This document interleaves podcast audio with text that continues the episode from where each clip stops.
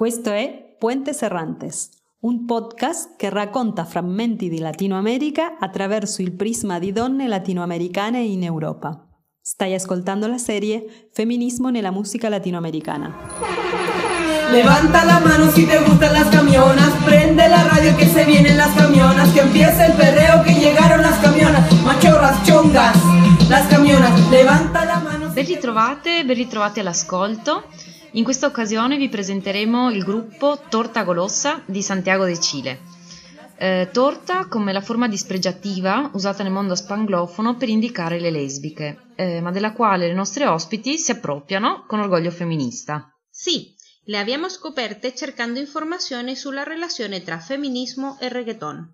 Sappiamo infatti che sono più, eh, sempre più numerose le donne musiciste e cantanti che suonano e ballano questo genere a partire da una posizione femminista e resignificando quindi un genere che fino a poco tempo fa era territorio esclusivo degli uomini e carico di messaggi, simboli, rappresentazioni patriarcali nel quale la donna appare per lo più mercificata.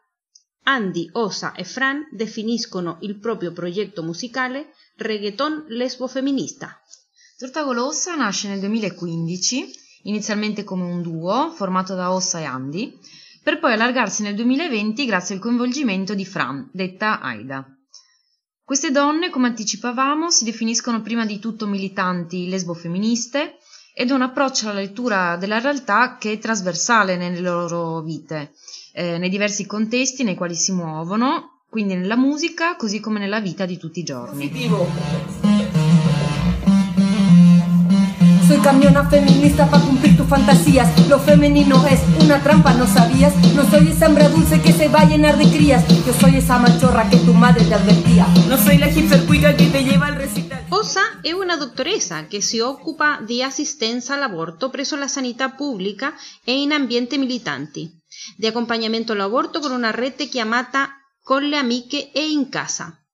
Andy invece lavora presso l'Università di Cile, nell'ufficio di equità e inclusione, come garante dei diritti delle persone LGBTQ.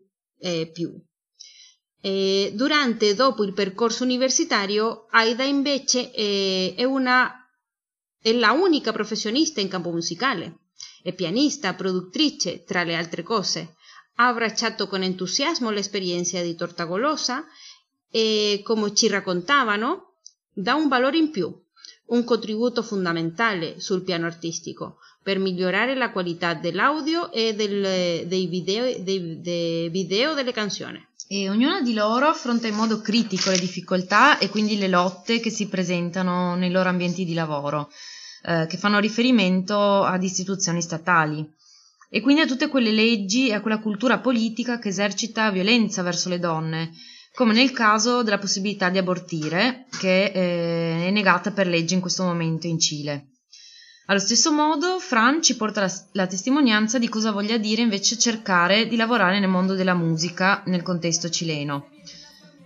Per quanto sia una professionista e si occupi di produzione musicale, si vede obbligata a svolgere lavori per potersi garantire un reddito eh, industria. Tutto in Cile è un'industria e il settore della cultura non è un'eccezione. Ci racconta Fran che quello della cultura è un mondo sotto il diretto controllo della politica, eh, scarsamente finanziato, infatti mancano sempre fondi, e in più ehm, vede ai suoi vertici principalmente uomini, il che rende ancora più difficile farsi strada in questo ambito.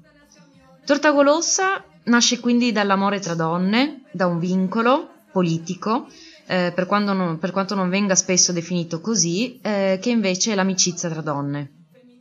Andy e Ossa si conoscono da molti anni, è un rapporto che è cominciato parlando di femminismo e in un momento difficile per entrambe si sono sostenute l'una con l'altra, no? eh, avevano molto tempo libero, voglia di trovare un modo per esprimere i loro pensieri e in questo contesto hanno cominciato a scrivere le canzoni che poi si trasformeranno proprio nel progetto Torta Golosa. Non c'era un piano alle spalle, eh, ho l'intenzione di creare un gruppo reggaeton ed è iniziato quasi per scherzo, un modo per dire quel che pensavano, eh, le cose delle quali parlavano tutti i giorni. Un'amica in comune ha parlato loro della Fran, che aveva voglia di conoscerle e così si sono incontrate. Si sono innamorate della Fran, che è diventata la terza integrante del gruppo. Ci siamo chiesto, chieste perché. Pur non essendo la Osa e Andy musiciste professioniste, abbiano scelto proprio la musica come forma di espressione e soprattutto perché il reggaeton, anche se bisogna dire che in diverse canzoni spaziano su altri generi, come il hip hop e la cumbia per esempio. Torta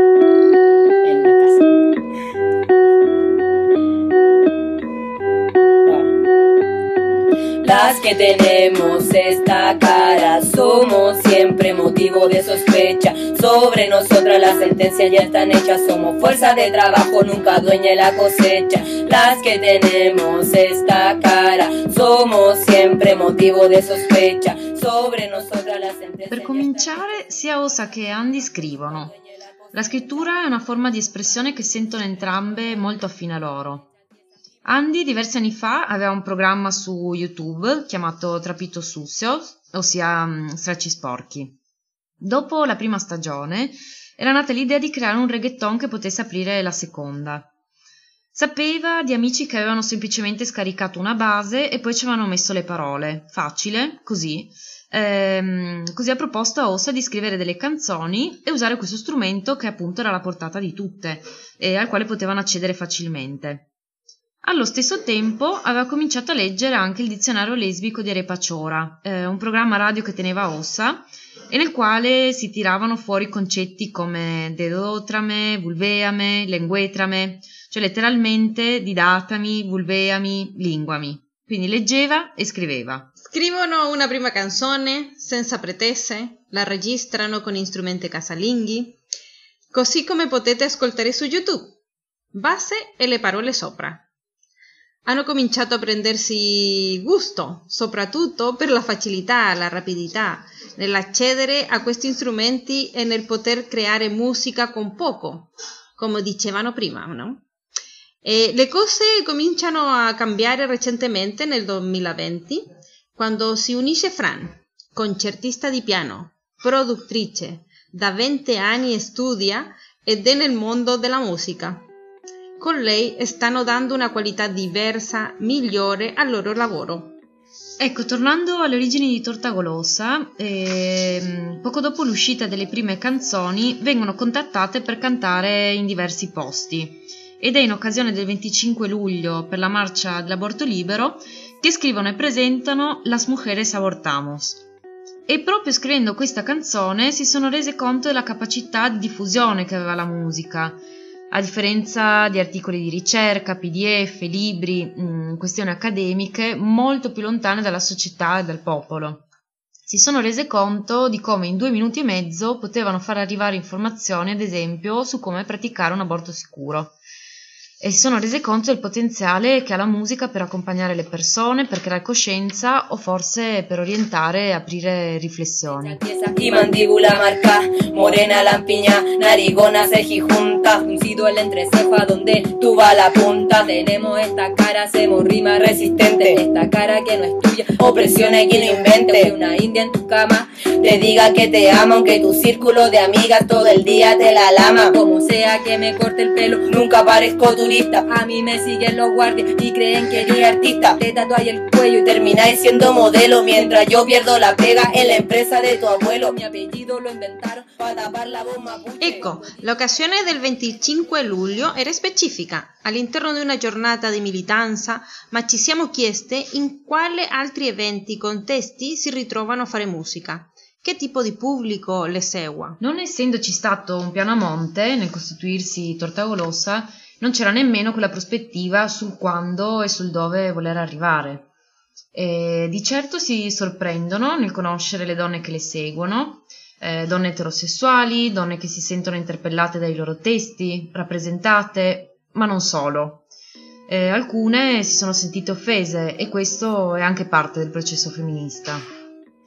E, ehm, sono seguite da donne lesbiche di diversi territori, come per esempio dal Centro America, Um, dove si potrebbe pensare che le dissidenze siano diverse, che ci sia una lontananza di senso, eh, anche rispetto ai loro testi che sono super contestualizzati nel loro intorno, parlano per esempio in cileno stretto e non pensavano assolutamente di internazionalizzare le canzoni. Invece, eh, per esempio, è accaduto che una ragazza in Messico ha ripostato il video della canzone Macho se queda, Macho resta, con i testi in perfetto cileno. Il loro principale palcoscenico dove hanno cominciato e continuano ad esibirsi sono le strade, le proteste, invitate a prendere la parola o prendendosela da sole con il megafono. Specialmente nel 2019 hanno partecipato a molte marce, manifestazioni, incontri di donne sulla onda femminista latinoamericana di Ni Una Menos. Sono state invitate anche ad alcuni festival, come il Matria Fest, ed è una cosa che le sorprende perché mm, è un richiamo che arriva dal mondo della musica, dal quale sanno di non, es- di non eh, provenire, o almeno prima eh, che entrasse a far parte del gruppo Fran, la unica professionista. Si sono sempre definite prima di tutto femministe, attiviste, mai artiste. Non è qualcosa che sentono di dover rivendicare, ma forse pian piano le cose stanno cambiando grazie alla collaborazione di Fran. Torta golosa, no queremos ser hombres. Quien chucha quiere ser hombre. Tenemos vulva, supérenlo. Esta canción va dedicada a Mónica Briones, Nicole Saavedra y todas las lesbianas que resisten la violencia cotidiana, diaria, en sus trabajos, en sus casas, en sus propias familias. Menos macho, más lesbiana, menos macho, más lesbiana, menos macho, más lesbiana, menos macho, más lesbiana, menos macho, más lesbiana, menos macho, más lesbiana. Nos matan si no somos femeninas ni sumisas, si salimos a la calle A romperle la premisa. Boom boom, ¿qué pasó? Tu hombría se hizo risa cuando ves cómo me quedan la corbata y la camisa. Salimos con Nicole, nos paseamos en manada y de todas las mujeres atraemos la mirada. No le importa si del novio es que van acompañadas cuando ven una camiona se quedan hipnotizadas. Ni una camiona menos, ni un macho de mierda más. Ni una camiona menos. La prima cosa che ci ha sorpresi di Torta Golosa sono stati i loro testi. Eh, come se stessero finalmente dicendo molte cose che alle volte pensiamo ma non condividiamo con le altre, ehm, facendola a volte con un tono autoironico, a volte satirico. E, il processo creativo nello scrivere le canzoni è sempre diverso, eh, ma di certo è proprio su questo punto che si concentrano, quello che ritengono fondamentale nel loro fare musica. Ehm, scelgono un tema tra quelli che affrontano quotidianamente e in base a quello cominciano a scrivere e lavorarci su. Molte volte riportano proprio le conversazioni stesse che hanno tra loro. E dopo aver visto una frase di una loro canzone dipinta in una strada di Santiago, si sono rese conto che c'era una sensazione allargata eh, del bisogno di condividere con altre posizioni e pensieri, vederla in carne e ossa materialmente su una parete, l'ha resa concreta. Sanno di alcune donne che si sono tatuate frasi, eh, hanno mandato loro delle foto, come per esempio nel caso di eh, la frase eh, chupar choro es politico, quindi leccare la figa è politico, una frase che appariva in una delle loro canzoni. Eh, sì, sì, sì, le parole sono così importanti, perché prima di tutto sono femministe e qualsiasi discorso che presentano ha un approccio e intento politico. Abbandonano un discorso egemonico per crearne uno proprio, a partire anche del linguaggio. A volte i testi nascono dalla rabbia, come nel caso della canzone Descolonizar, che scrivono a partire da un episodio di razzismo che volevano vi- visibilizzare, o dalla satira, perché come diceva Osa, per sopravvivere come levo femminista in questa monda c'è bisogno di un po' di umorismo.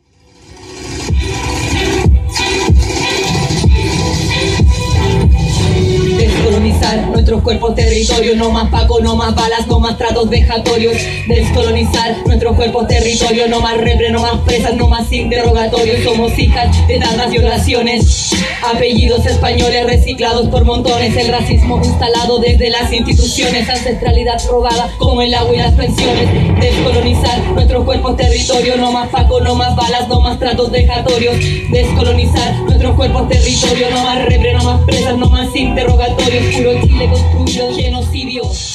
Cielos azulados sobre tanto... A proposito di lesbofemminismo, abbiamo chiesto a Torta Golosa in che modo questo approccio contribuisca o renda più articolate la teoria e la prassi femminista in generale. Eh, ci spiegano che la questione centrale eh, è la critica all'eterosessualità, prima di tutto nella sua accezione di sistema di oppressione, ma anche dal punto di vista della pratica sessuale in sé, che eh, può esporre le donne a rischi. Citando le parole di Ossa, per migliorare la condizione materiale delle donne, migliorare la vita di noi donne, è necessario smontare la eterosessualità. Penso che le riflessioni più profonde rispetto all'eterosessualità, alla famiglia, all'aborto, siano arrivate da donne lesbiche. Anche le riflessioni in merito al razzismo dentro il movimento femminista sono arrivate da donne lesbiche. Quindi c'è una capacità di analizzare il patriarcato che è differente quando una, no- una donna non sta dedicando energia, tempo ed emozionalità e corpa ad un uomo. C'è un'energia che si libera, io lo sento, che ha a che fare e mi permette fare queste riflessioni. Le lesbiche abbiamo da sempre portato molto al femminismo, soprattutto le riflessioni più radicali, più profonde, in particolare quelle che hanno a che fare con l'eterosessualità, così come su altri temi. Se si va a vedere cosa scrivevano le femministe degli anni 60-70, le riflessioni più radicali e profonde rispetto alla critica al capitalismo, alla famiglia, alle pratiche sessuali che ci mettevano a rischio, tutte quelle donne sono lesbiche. Erano lesbiche che, che hanno vissuto in quanto tali. Mi metto in questa linea di donne che hanno pensato da un altro punto, da una fuga dell'eterosessualità.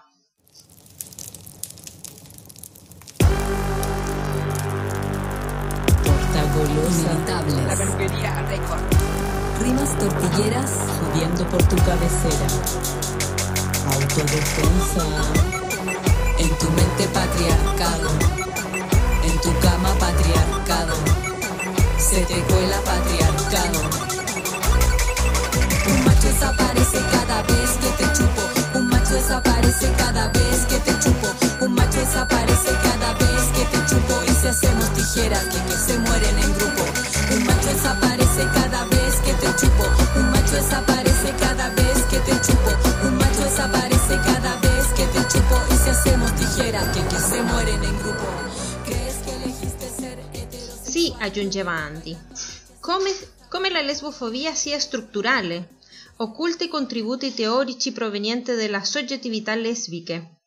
anche a partire da accuse come quella dell'odio verso gli uomini o in generale difende delle argomentazioni eh, e, violenza, violenza che storicamente hanno silenziato queste donne, mentre le critiche sono dirette alla eterosessualità obbligatoria in quanto regime, re- regime politico di controllo sociale.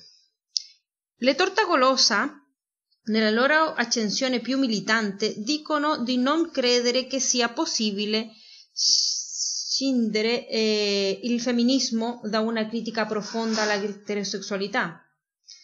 Nella pratica politica, altrimenti, il rischio è quello di cadere in un femminismo a metà, per dire così, per così dire, che non rende visibile la violenza, soprattutto fisica, vinculata dal modello eterosessuale.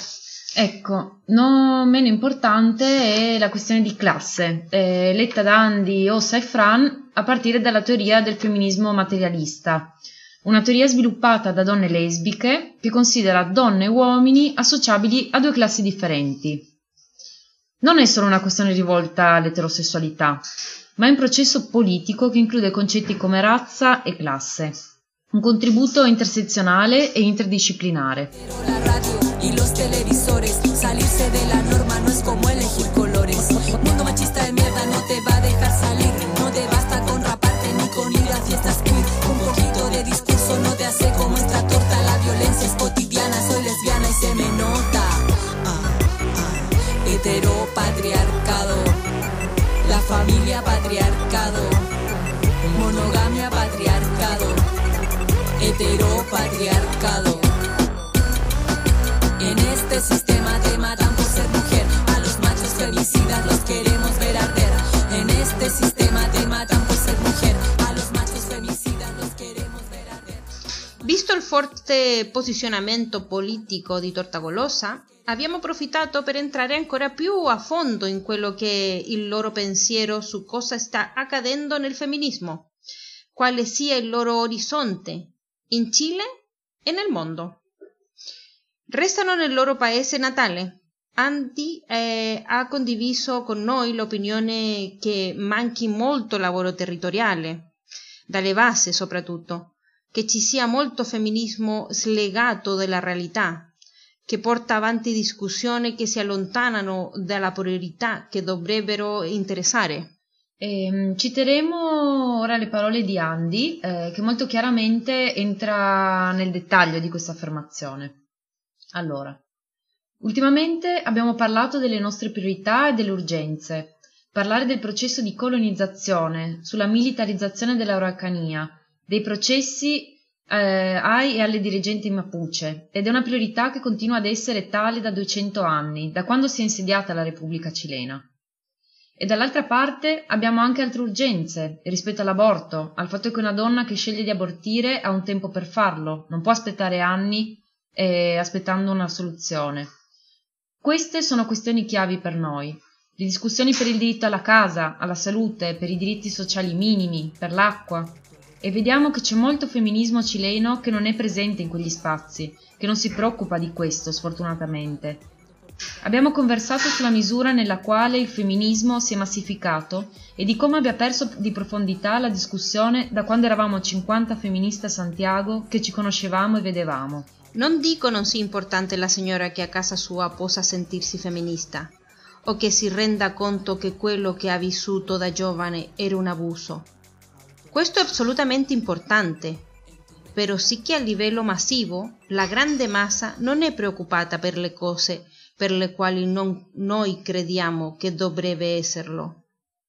Cioè, c'è la questione di valorizzarsi per essere donna, eh, che ora dire di essere femministe rappresenta l'essere parte di una piattaforma di fiducia e così riconoscendosi in quanto femministe eh, si accettano per date un sacco di cose che non dovrebbero essere assunte in, mo- in questo modo.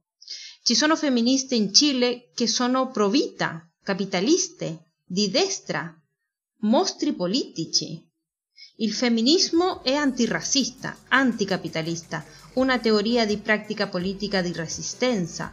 Risulta essere una moda. Prima perdevamo il lavoro e ora siamo una moda. Abbiamo trovato molto interessante che abbiano voluto affrontare il tema di come attraverso il sistema capitalista si provino a fagocitare i discorsi e i movimenti più radicali.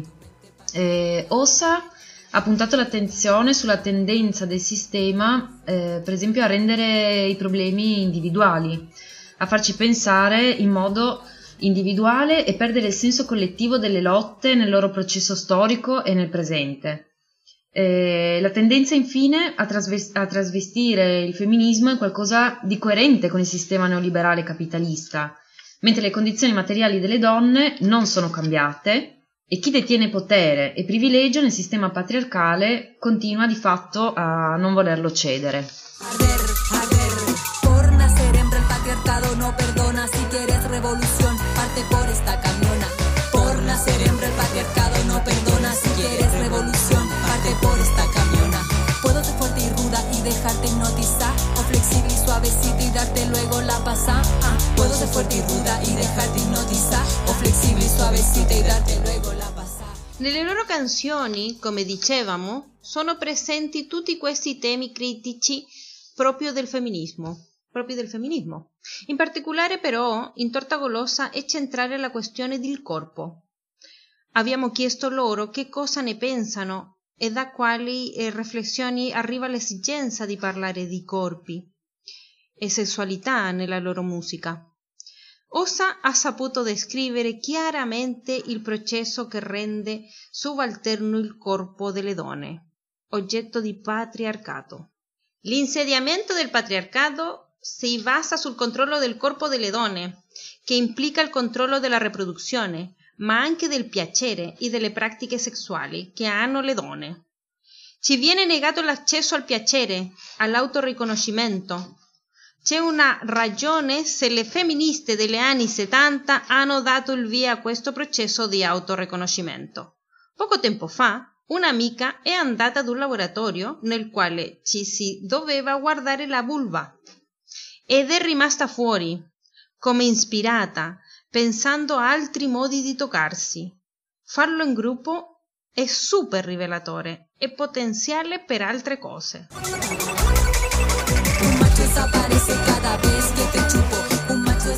Da sempre, da parte del discorso medico, religioso, c'è stato negato l'accesso al piacere e la nostra querpa è stata messa al servizio di un altro, sempre.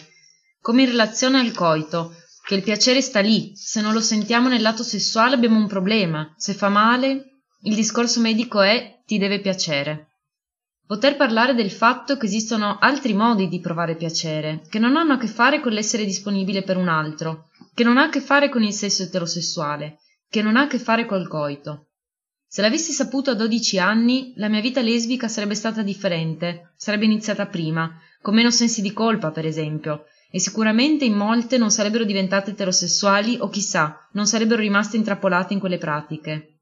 E da un altro lato si tratta per noi lesbiche di prendere voce, parlare di ciò che facciamo, delle nostre pratiche. Non parliamo per altre, parliamo di ciò che noi facciamo e crediamo che questo sia super politico, perché noi donne non parliamo mai del nostro piacere, soprattutto se questo piacere non ha a che fare con una pratica eterosessuale. Quindi, come torta golosa, ci interessa molto parlare di sesso lesbico, del piacere tra lesbiche e continueremo a farlo piaccia o non piaccia. Questo implica riappropriarci della sessualità, del piacere.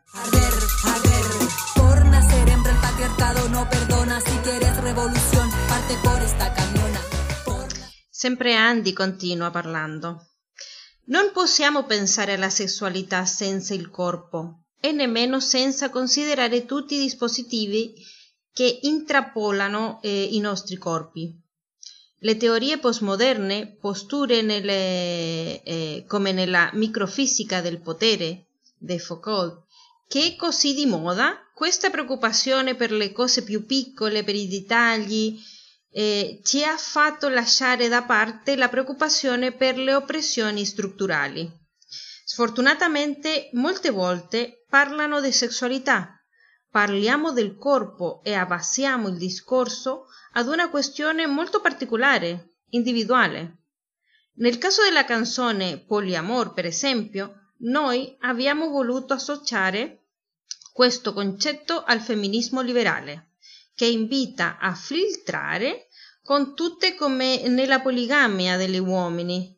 Ma questa canzone, che abbiamo smesso di cantare perché veniva fraintesa, per noi aveva tutto un contesto voleva portare una critica alla famiglia tradizionale, di non mettere il proprio compagno o compagna al di sopra di altre relazioni, come l'amicizia, superare quel concetto del nucleo stretto. Quando critichiamo la monogamia, partiamo dalla monogamia del periodo feudale, che obbligava le donne a sposarsi vergini con i principi e re per assicurare che la discendenza fosse proprio la loro.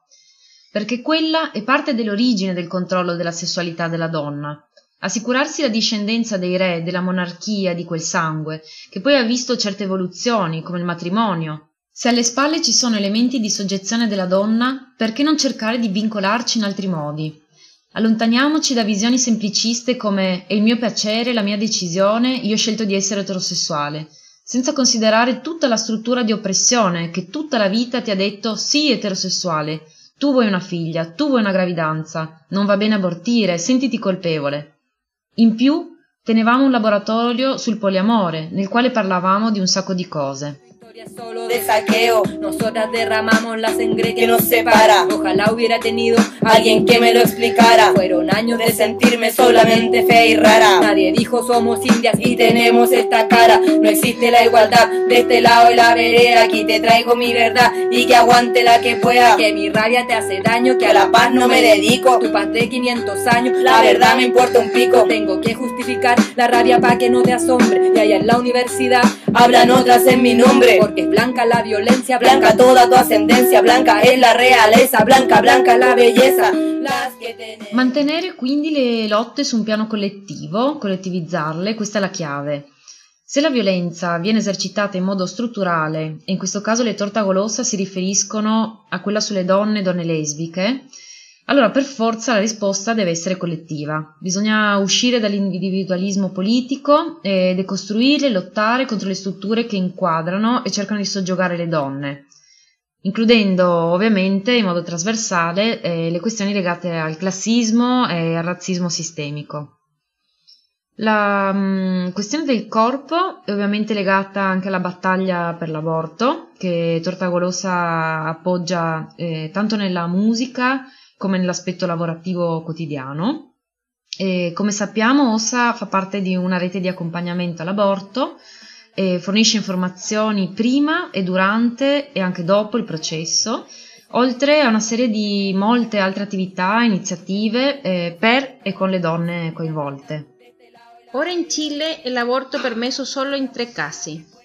Inviabilità fetale, rischio per la salute della donna, stupro eh, fino alle 12 settimane, il che è un problema, perché come ci diceva Osa, a partire dalla sua esperienza sul campo, nel caso degli stupri, di solito eh, tra, la shock, tra lo shock e tutto il resto, la donna se ne rende conto oltre le 12 settimane.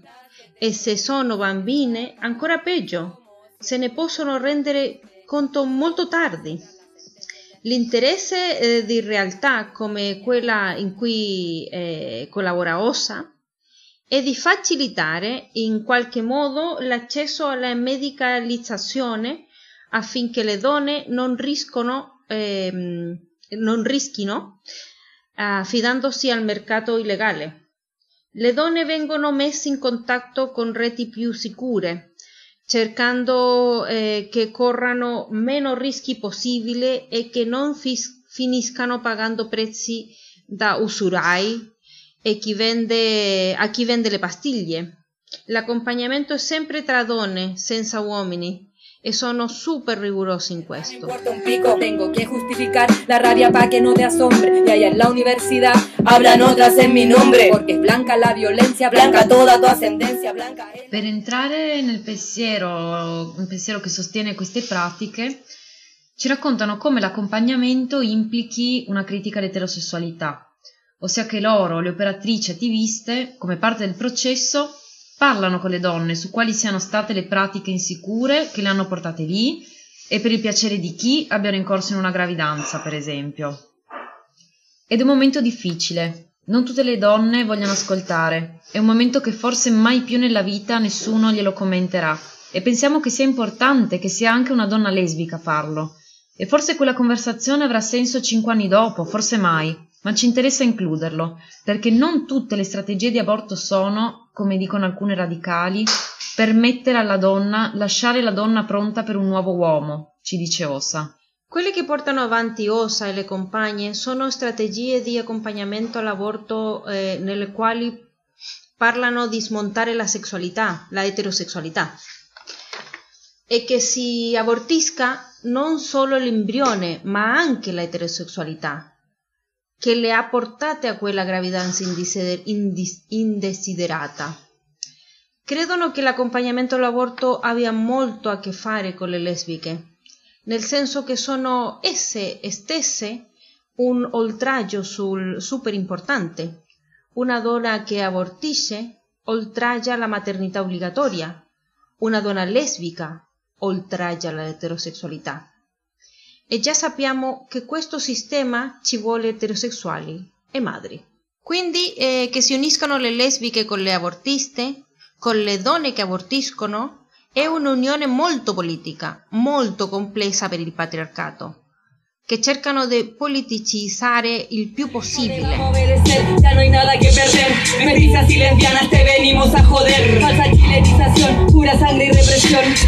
Ya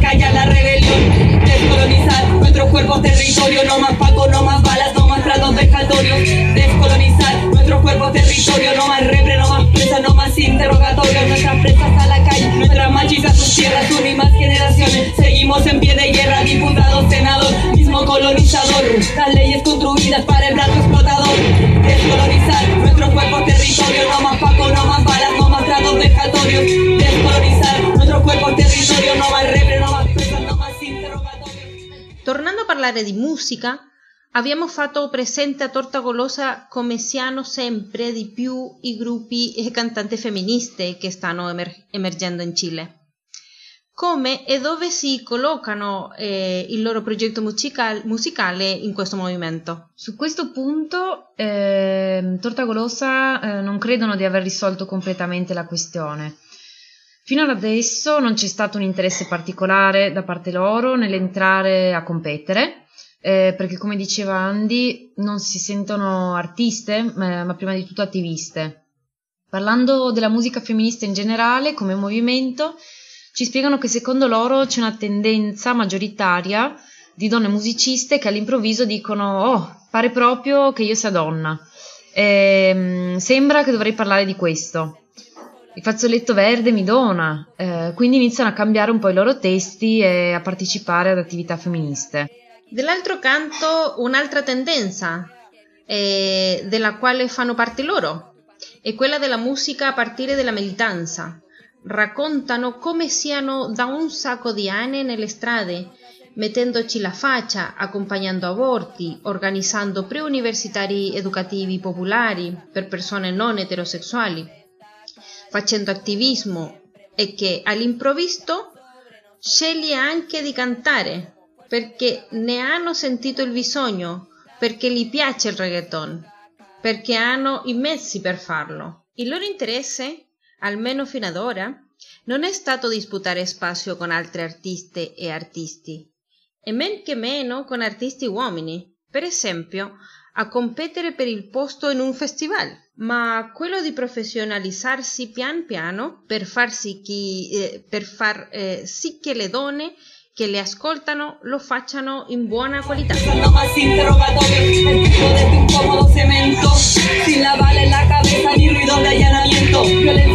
Vivo, tantos golpes que no siento. Enlazo opresiones y la rabia alimento. In chiusura ci hanno raccontato dei loro progetti futuri. Eh, stanno registrando Flores y Tijeras, Fiori e Forbici, che ehm, è il volume primo di 4 o 5 dischi che verranno. E il primo singolo è En la barricada, che ora potete trovare anche con videoclip su YouTube. E allora, ogni album avrà un tema centrale e in più stanno registrando le prime canzoni di Torta Golosa in studio, lavorando su videoclip che potete trovare anche questi nel loro canale YouTube. Bene, eh, l'intervista fatta a Torta Golosa è stata molto intensa, piena di contenuti, spunti e siamo veramente felici di aver attraversato eh, anche questo ponte insieme a queste donne meravigliose. Vi salutiamo raccomandandovi due articoli scritti da Torta Golosa sul reggaeton. E il primo lo trovate digitando La Rasa Comica, una rivista di cultura e politica latinoamericana che ha pubblicato un loro articolo titolato Ballo reggaeton, ma non sono una ragazza facile, reggaeton femminista disputando la pista da ballo e la cultura. L'altro invece lo trovate in quella che è la prima edizione di Revista Collettiva, dove scrivono invece sulle origini caraibiche del reggaeton. Grazie per averci seguite, vi lasciamo con il loro ultimo singolo, E la barricada.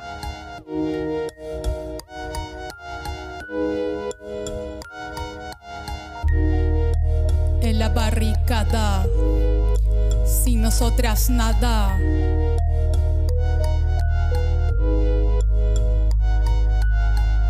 Tortagolosa desde Santiago de Chile, o lo que queda de Santiago y de Chile. Se acabó el país, pero no las lesbianas ni las gatitas. Estamos calentitas. En la barricada. Perreamos hasta abajo. En la barricada. Nos damos un besito. En la barricada. Mujeres en la calle Sin nosotras nada. Estamos calentitas. En la barricada. Perreamos hasta abajo. En la barricada. La barricada. Lesbianas en la calle sin nosotras nada. Esta revolución se haga comiendo torta con las indias, con las negras, con las mujeres que abortan, con las cabras estudiantes que saltaron torniquetes. Somos Puebla de Sata que de abajo se les mete. Andamos siempre vías sin jalar como los pacos. La nena para estar moja no necesita guanaco. Su sonrisa rompe el miedo, la capucha le combina. No hay ciudad que se resista a su gasolina. La torta que rompe el piso, la crespa de pelo liso, la que abortó con miso. Ninguna pide permiso. Estamos calentitas. En la barricada, Perreamos hasta abajo. en la barricada, Nos damos un besito. en la barricada, Mujeres en la calle Sin nosotras nada. Estamos calentitas. en la barricada, Perreamos hasta abajo. en la barricada, nosotras nada. Nosotras hemos vivido desde siempre en toque queda. Yo no sé lo que salir sin temor a que me agredan. Aprendimos autodefensa Desde niña en pie de lucha. Que hay machitos violadores hasta debajo de la capucha. Policía del Estado Disparándote a los ojos, hombres heteros drogados, reprimiendo a su antojo. Son tantos años de enojo, la sangre de nuestra muerta teñirá el cielo de rojo. Mascarilla y bicarbonato, la molo pa'l desacato. La rabia tiene pa' rato, la que nos salta es En la barricada. En la capital me persiguen los drones. Yo no soy material. ¿De quién? De los hueones, no, no, no, no, no, no, no. Cabras, vamos a marchar. Todas las paredes rayar, re, nos vamos a descontrolar, re, que el cuico venga a limpiar. En la barricada, Perreamos hasta abajo. en la barricada, Nos damos un besito. en la barricada, Lesbianas en la calle sin, nosotras nada. Estamos calentitas. en la barricada, Perreamos hasta abajo.